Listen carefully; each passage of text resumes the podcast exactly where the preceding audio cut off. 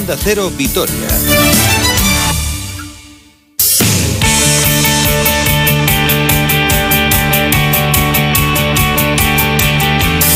Hola, ¿qué tal? Saludos y muy buenas tardes. Una hora 45 minutos 10 segundos de este martes 16 de marzo de 2021, de aquí a las 2 del mediodía, tiempo para el deporte aquí en Onda Cero Vitoria, con muchos temas y en una semana que viene ciertamente cargadita de acontecimientos. Desde hoy ya con el partido del Araski, el jueves juega el Vasconia y el domingo el Deportivo Alavés juega frente al líder el Atlético de Madrid. Y en una semana donde también miramos a los rivales del conjunto albiazul, por ejemplo, el Elche que juega mañana contra el Sevilla, partido aplazado, o el propio Atlético de Madrid que mañana juega Champions frente al Chelsea en el encuentro de vuelta de los cuartos de final de la eh, Champions League. Además tenemos ciclismo, hoy vamos a hablar de fútbol sala, en definitiva de muchos asuntos que nos van a llevar a las 2 del mediodía. Y lo primero es repasar la última hora del Araski, que a partir de las 8 y media juega Madrid frente al Estudiantes, un Cuchabanca Araski que es noveno con 12 victorias, 15 derrotas, a una de Euskotren y Ensino y una sobre Gran Canaria y Cadí y la Seu y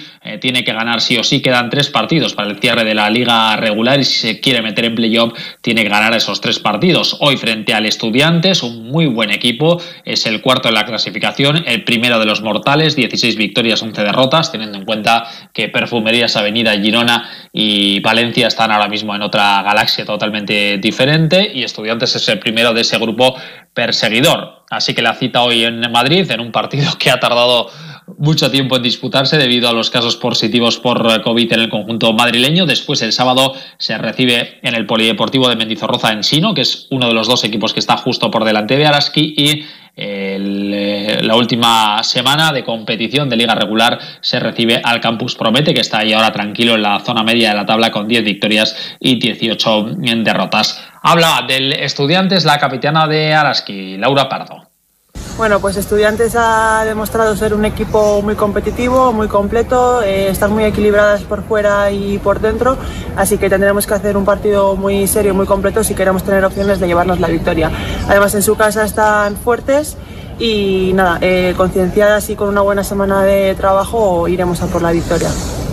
En la, Euroliga, en la Euroliga de baloncesto tampoco queda mucho más. Quedan cinco jornadas para el cierre de esta primera fase y Vasconia está apurando sus opciones, que parecían remotas hace apenas dos o tres semanas, pero que ahora está metido de lleno en esa pelea por el top 8. Un Vasconia que es noveno con 15 victorias y 14 derrotas, las mismas que Valencia y que Zalgiris, a una del Zenit, el rival este jueves, y a dos de Real Madrid y Fenerbahce. Y es que los vitorianos acumulan seis victorias en los últimos siete partidos, solo han perdido en el Palau frente al intratable líder Barcelona, mientras que el Zenit, que es el rival este jueves a las seis en San Petersburgo, lleva una racha exactamente contraria, seis derrotas en los últimos ocho encuentros. Parecía que tenían hecha eh, su presencia en el cruce de cuartos de final, pero se han complicado bastante la vida los de Xavi Pascual, muy pendientes de ganar y también del averaje, ya que los rusos ganaron de 7 en el Bues Arena 70-77, así que se podría obtener un triunfo doble. Primero ganar, que es lo más importante, aunque sea por un punto,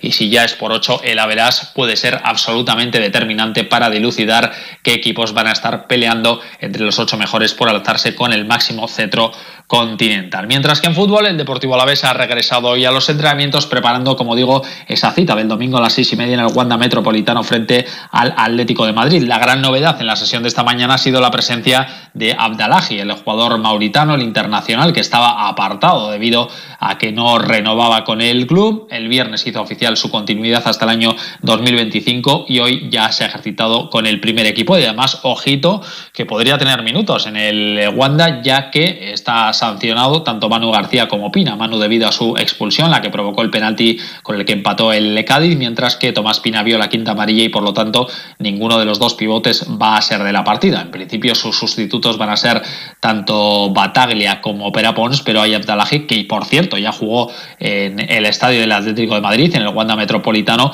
podría ser una de las opciones y quién sabe si tener minutos a lo largo del propio encuentro. Ayer derrota de uno de los rivales directos del Alavés, 4-1 cayó el Huesca frente al Barcelona, que la verdad es que está como un tiro peleándole la liga al Atlético de Madrid. Mañana juega el Elche, lo hará contra el Sevilla eh, en partido aplazado para que ya la liga se iguale y ya estén todos los eh, equipos con los mismos eh, partidos. Un Atlético que, insisto, juega mañana Champions frente al Chelsea y que tenía para la liga ganada, pero una mala racha de resultados le ha hecho caer puestos en la clasificación. Vamos a escuchar al Pito Averdo, que se nos colaba por ahí ya, eh, hablando de que el Alavés tiene menos puntos de los que se merece. El Alavés se merece más puntos de los que tiene desde que he llegado yo, pero no es así, no es así. Creo que nos está, nos está maltratando los resultados para, para los méritos del equipo. Es un punto más, duele porque otra vez teníamos los tres puntos en nuestra mano. No es que frustra, sino te fastidia, ¿no? Por el esfuerzo del equipo, por el esfuerzo de mis jugadores, que creo que, que se han dejado todo y al final, pues por una jugada sin trascendencia, porque encima era una falta desde el medio campo que nos cuelgan desde, desde bueno, altura medio campo, un poco más adelante, pues se produce esa jugada y, cambia el signo del partido.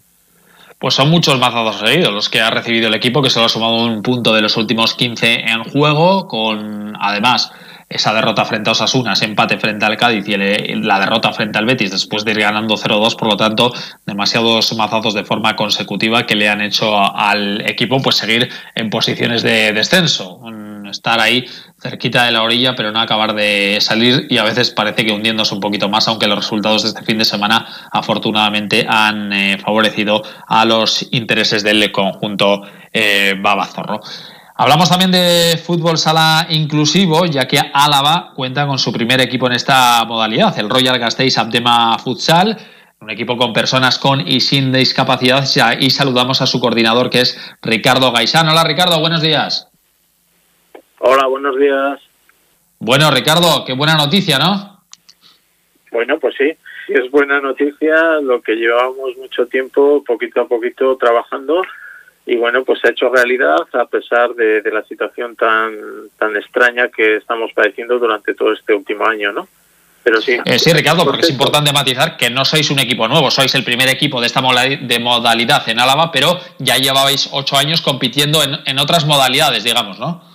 Y bueno, era la misma modalidad, era fútbol sala, pero era adaptado, es decir, eran equipos únicamente formados por personas con discapacidad intelectual de Álava, Guipúzcoa y Vizcaya. Estábamos siete entidades, siete asociaciones de personas con discapacidad y estaban compitiendo 15 equipos en diferentes niveles. ¿no? nuestro equipo estaba en el nivel superior, pero había también otros equipos eh, con más necesidades de adaptación en niveles inferiores. ¿no? Pero sí, eh, llevamos ocho temporadas, empezamos solamente un, triangular de tres equipos y eh, por las últimas temporadas estábamos eh, 14, 15 equipos compitiendo a nivel del País Vasco porque lógicamente había menos equipos que, que lo que puede ser una, una liga regular. ¿no? Nosotros, eh, las características de los equipos, como bien te he dicho, eran todos equipos adaptados.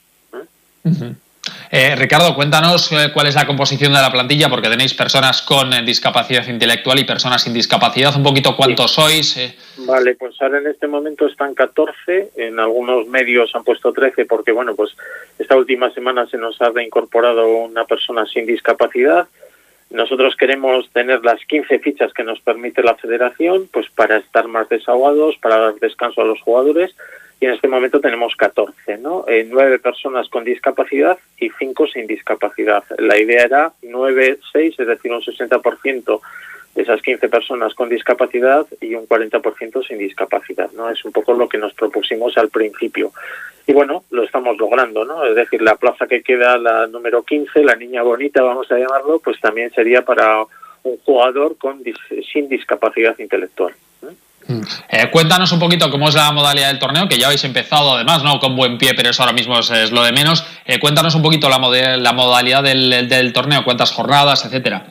Bueno, eh, nosotros en el mes de septiembre nos inscribimos en, la Liga de Fútbol Sala de la Federación Alavesa de Fútbol y en aquel momento estábamos creo que 18 equipos y ya la primera reunión que se hizo online en el mes de finales de septiembre ya estábamos 17. Luego pues vino otra vez todo, todas las restricciones a partir del 25 de octubre con el estado nuevo estado de alarma, etcétera, y de ahí ya pasamos a 14 equipos. Y finalmente hemos empezado la liga eh, a primeros de marzo, el primer fin de semana de marzo, el 7 de marzo, 6-7 de marzo, nueve equipos, es decir, hemos, nos hemos quedado en la mitad prácticamente de lo que inicialmente eh, había interés por, por empezar, ¿no? Entonces la modalidad es fútbol sala regional, son nueve equipos, uno de ellos es, ocho somos de Vitoria y uno de ellos es de fuera, en concreto de Amurrio.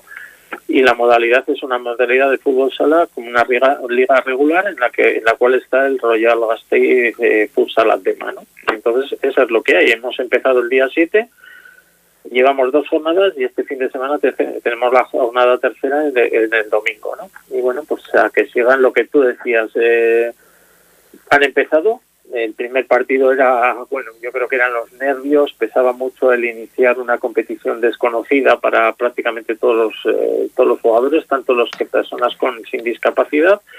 Y bueno, fue un poquito, como se suele decir, pollo sin cabeza, ¿no? Pero bueno, mm, el otro día que se jugó en casa, nosotros jugamos en el centro cívico Aldave porque ahí entrenamos y pedimos que sea campo, campo vamos a decir, local.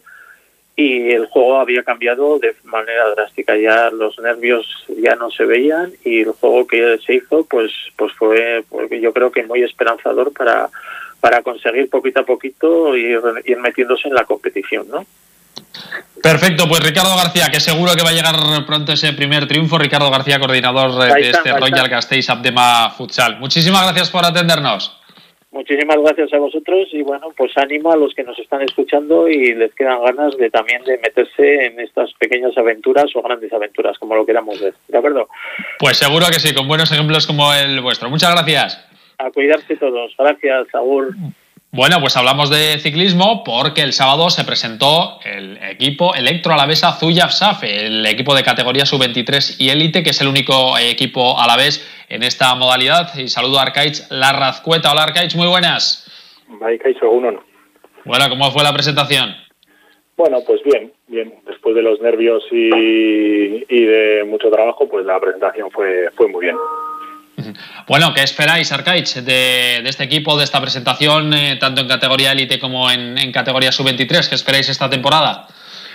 Bueno, pues lo primero esperamos una temporada que podamos competir, eh, un poquito más tranquila que la del año anterior y sobre todo que, los nuevos corredores pues aprendan y, se lo pasen bien, ¿no? Eh, con intención, bueno, de, crecer y, y, bueno, y quién sabe. ¿Cuántos corredores tenéis entre los dos equipos? Bueno, ahora mismo nosotros tenemos eh, 13 corredores en el equipo sub-23, en el Electrolabes B6 Tuya, o Tuya B6, y luego tenemos otros 13, 14 escuelas en categorías, bueno, en toda la escuela, ¿no? En categorías desde prebenjamines hasta, hasta infantiles. ¿Y tenemos nivel? ¿Tenemos madera?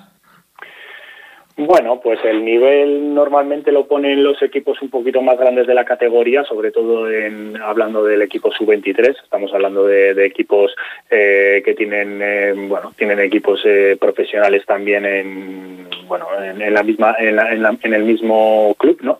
Entonces nosotros, bueno, pues estamos detrás a la estela de, estos equipos, pero seguramente, bueno, intentaremos dar caña o algo de guerra. ¿Cuál es vuestra vuestra próxima competición? Este fin de semana nos vamos a, a Lizarra, Estella, a competir. Bueno, oye, teniendo a Miquel como gran referente y como gran estrella del, ciclismo, siempre para los chavales será una motivación especial, ¿no? Tener un referente tan cerca de casa. Sí, bueno, Miquel, Miquel es del pueblo, ha salido además del Club Ciclista Zullano y siempre ha sido un referente para, para todos nosotros. Eh, algunos porque competimos con él y es, es, nuestro amigo y para los más chiquis porque siempre, siempre lo tienen como, como ejemplo a seguir. Muy bien, pues Arcaich Larrazcueta, muchísimas gracias por estar con nosotros. Vale, es que por su. Bueno, pues de Miquel Landa precisamente estamos muy pendientes porque está compitiendo hoy en la última etapa de la Terreno Adriático, una crono de 10 kilómetros donde tiene que defender la tercera plaza en la clasificación general. Ahora mismo el ciclista de Murguía es tercero a tres minutos de Pogachar, que salvo debacle mayúscula, salvo caída, se va a llevar esta Terreno Adriático que le ha ganado con muchísima autoridad. Segundo es Van Aert a 1.15 y el peligro para Miquel Landa viene de Egan Bernal, el ganador del Tour hace dos años, que está a 3 minutos y 30 segundos de Pogachar, es decir, a 30 segundos del Alavés y puede optar a quitarle esa tercera plaza en los 10 kilómetros de una crono eh, llana en este terreno adriático. Víctor de la Parte, el otro Alavés participantes, decimo, decimo séptimo a 13.34 del corredor esloveno. Y acabamos con pelota. Ayer finalizó la duodécima jornada del Parejas en el Chavarri con la victoria de Jaca y Martínez y Martija, perdón, 22-14 ante Urrutico Echea e Aquí lo dejamos. Mañana a las 12 y media, más de uno Álava, a partir de las menos, 2 menos cuarto, tiempo para el deporte. Disfruten de la tarde. Hasta mañana. Adiós.